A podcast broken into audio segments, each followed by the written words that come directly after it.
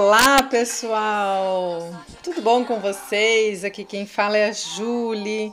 Estamos lendo o livro Quando Me Conheci, de Jorge Bucay. Estou muito feliz e empolgada em fazer a leitura deste livro. Estou gostando bastante, refletindo bastante. Tenho vontade de ler mais e mais, de reler. Espero que vocês também estejam gostando. Vamos ler hoje o capítulo 10, que tem como título Outra Parábola da Carruagem. Estamos na página 97. Ele fala de uma parábola da carruagem no primeiro capítulo, se vocês estão lembrados. E quem não está lembrado, eu vou retomar rapidinho. É, ele ganhou uma carruagem e daí ele foi percebendo que ficou entediado dentro da carruagem, porque não tinha cavalo, a carruagem ficava parada. E aí o vizinho gritou lá: Ah, falta o cavalo. Daí ele colocou o cavalo e os cavalos saíram correndo. Depois o vizinho gritou novamente: Ah, falta um cocheiro, né? Daí ele viu a importância de ter, de ter, a, ter a carruagem é muito bom, uma carruagem maravilhosa, mas da importância de ter os cavalos e de sair do lugar, né? E de ter um cocheiro que guie também esses, esses cavalos e a carruagem. E aí então ele vem trazer outra parábola da carruagem. Vamos ver o que ele nos diz. Na primeira parte deste livro, quando tratávamos da pergunta Quem sou, utilizamos a parábola da carruagem para ilustrar a essência dessa busca. Como continuaria a história se a relacionássemos com o desafio de descobrir aonde vou? Hum. Viajo confortavelmente minha carruagem. À frente, o caminho se abre em pelo menos cinco rumos diferentes. Nenhum pretende ser o escolhido, eles apenas estão ali. Um ancião está sentado em uma pedra na encruzilhada. Tomo coragem para perguntar: Qual é a direção, senhor? Depende do que esteja procurando, responde ele, sem se mover. Quero ser feliz, digo. Qualquer um desses caminhos pode levá-lo nessa direção. Surpreendo-me. Então, tanto faz?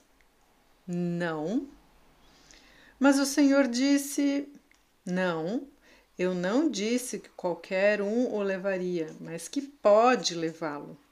Não estou entendendo. O que o levará é o caminho que você escolher se fizer isso corretamente. E qual é o caminho certo? O ancião fica em silêncio. Entendo que minha pergunta não tem resposta. Decido substituí-la por outra. Como poderei escolher com sabedoria o que devo fazer para não me equivocar? Dessa vez o ancião responde: Não pergunte, não pergunte. Ali estão os caminhos. Sei que é uma decisão difícil, importante, não posso errar. O cocheiro fala ao meu ouvido, propondo da direita. Os cavalos parecem querer seguir a trilha escarpada da esquerda. A carruagem tende a deslizar para baixo diretamente para a frente. E eu, o passageiro, acho que seria melhor tomar a pequena via lateral elevada. Todos somos um, mas estamos com problemas. Pouco depois vejo, pela primeira vez com tanta clareza, que o cocheiro, a carruagem, os cavalos lentamente se fundem em mim. O ancião também deixa de existir e se une a nós. Somam-se os caminhos percorridos até aqui e cada uma das pessoas que conheci. Não sou nada disso, mas incluo tudo. Agora completo, sou eu quem deve decidir o rumo. Sento-me no lugar onde estava o ancião e ali fico por um tempo. Apenas o necessário para decidir, sem pressa. Não quero adivinhar, quero escolher. Chove. Percebo que não gosto quando chove. Também não gostaria se não chovesse nunca. Parece que meu desejo é que chova apenas quando eu quero. No entanto, não estou muito seguro de querer isso de verdade. Acho que assisto à minha contrariedade como se não fosse minha, como se não tivesse nada a ver com ela. De fato, não tenho nada a ver com a chuva. No entanto, a contrariedade é minha. Sou eu que não aceito o que me, o que me sinto irritado. Desculpe, que me sinto irritado. É por me molhar? Não. Estou irritado porque a chuva me incomoda. Deveria me apressar? Não, ali na frente também chove. Não importa se as gotas me molham um pouco, o que importa é o caminho. Então percebo, não importa chegar, o que importa é o caminho. Mais um subtítulo que diz: Por onde começar? Somente depois de responder a primeira pergunta, de avaliar nossos recursos, aceitar as nossas limitações, conhecer nossos sonhos e assumir o compromisso que nos liga ao destino, poderemos conscientemente encarar com resolução o desafio mais importante e transcendente, o de escolher um propósito, um sentido para a nossa vida. Saberemos então que nossa chance de sermos felizes depende em grande medida dessa escolha. Parece evidente que o propósito da nossa existência é buscar a felicidade. Muitos pensadores ocidentais, de Aristóteles a William James, concordam com essa afirmação. Mas poderíamos perguntar: uma vida fundamentada na busca da felicidade pessoal não é por natureza egoísta, egocêntrica e miserável? Talvez não. Nós, profissionais que trabalhamos com muitas pessoas de difer diferentes, comprovamos que acontece justamente o contrário.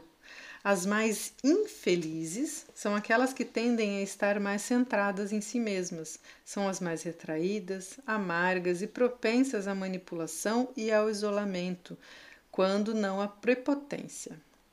As pessoas que se declaram felizes, por outro lado, em geral são mais sociáveis, mais criativas e permissivas. Toleram melhor as frustrações cotidianas e normalmente são mais afetivas e têm mais compaixão pelos outros. Em uma experiência realizada na Universidade de Nova York, pediram a várias pessoas que completassem a seguinte frase: Sinto-me feliz por não ser depois de ter repetido esse exercício cinco vezes, mais de 90% dos participantes experimentaram um claro aumento da satisfação pessoal. E, após a pesquisa, começaram a demonstrar tendências mais amáveis, colaborativas e solidárias entre si e também com desconhecidos que ajudaram espontaneamente. Duas horas depois, os pesquisadores pediram ao grupo que completasse a seguinte frase: Gostaria de ser. E então, após a experiência, os participantes ficaram mais insatisfeitos com suas vidas. Vou fazer um adendo aqui, pessoal, que é bem interessante isso. Já li vários outros livros que falam também da gratidão, né? Que tem a ver com isso aqui. E o quanto tem respostas positivas na nossa psique, né? E aqui vocês mesmos podem se fazer essa pergunta responder cinco ou seis vezes, façam um teste, né? Sinto-me feliz por não ser. E aí, enfim, né? Ah, eu percebo que eu sou feliz por não, não ser uma pessoa com uma doença terminal. Ou eu sou feliz por não ser, é, não sei, um mendigo, por, né? Enfim, aí vocês podem responder a partir da, das experiências de vocês. E depois vocês façam as perguntas, né? Respondam cinco vezes. Gostaria de ser, né? É, porque quando eu penso no que eu gostaria de ser, é o que eu não sou, né? Então é uma falta minha. E, e vejam como vocês se sentem nas duas situações. Quando a gente diz que eu gostaria de ser algo que eu não sou, tem uma parábola, algum, uma história que eu já li sobre, acho que é aqui mesmo nesse livro, que os, os passarinhos queriam ser outros, que as flores queriam ser outras, né? Mas que na verdade cada um podia ser da sua melhor forma, né, para compor o jardim. E então façam esse exercício, né? Sinto-me feliz, não o segundo, né? Que o segundo te deixa meio que para baixo, faz só por teste. Mas tentem implementar isso na vida de vocês, ou pelo que vocês são gratos, ou sinto-me feliz por não ser, né? E aí vocês complementam. Várias pesquisas já foram comprovadas de, de quanto isso ajuda a ser mais feliz, né? Retomando aqui.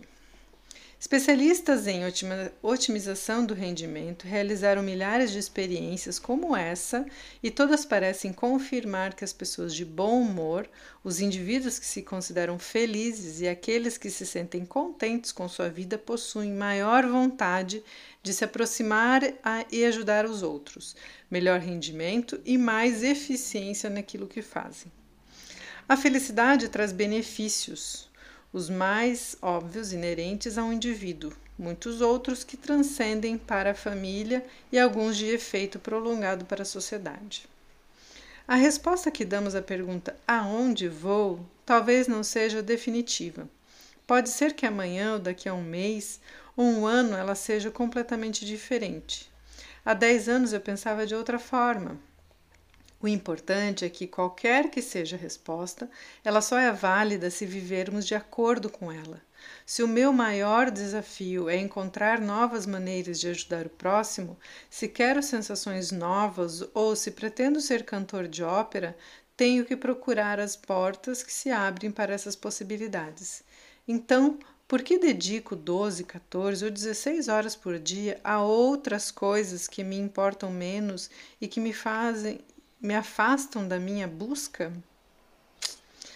A coisa mais importante não é acertar o melhor caminho, e sim aprender a se comprometer, porque a felicidade é sempre resultado do maior compromisso que cada um pode assumir com si mesmo e com o mundo à sua volta, e a autorrealização é uma consequência disso. Entre as pessoas que acreditam que a felicidade existe, um amigo psiquiatra se empenha em encontrar três grupos o grupo dos românticos hedonistas, que ele chama de RH positivos, que afirmam que a felicidade é o prazer que se sente ao obter o que se quer.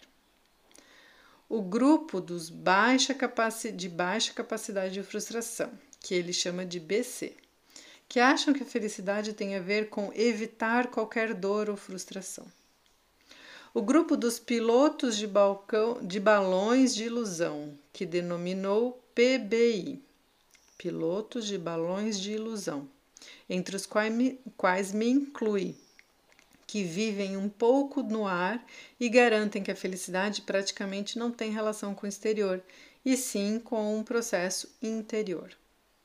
Concordo com a análise que ele fez a meu respeito, mas fico pensando se esse é o resultado de um determinado caminho ou se desde pequeno andei pendurando minha existência em balões de ar.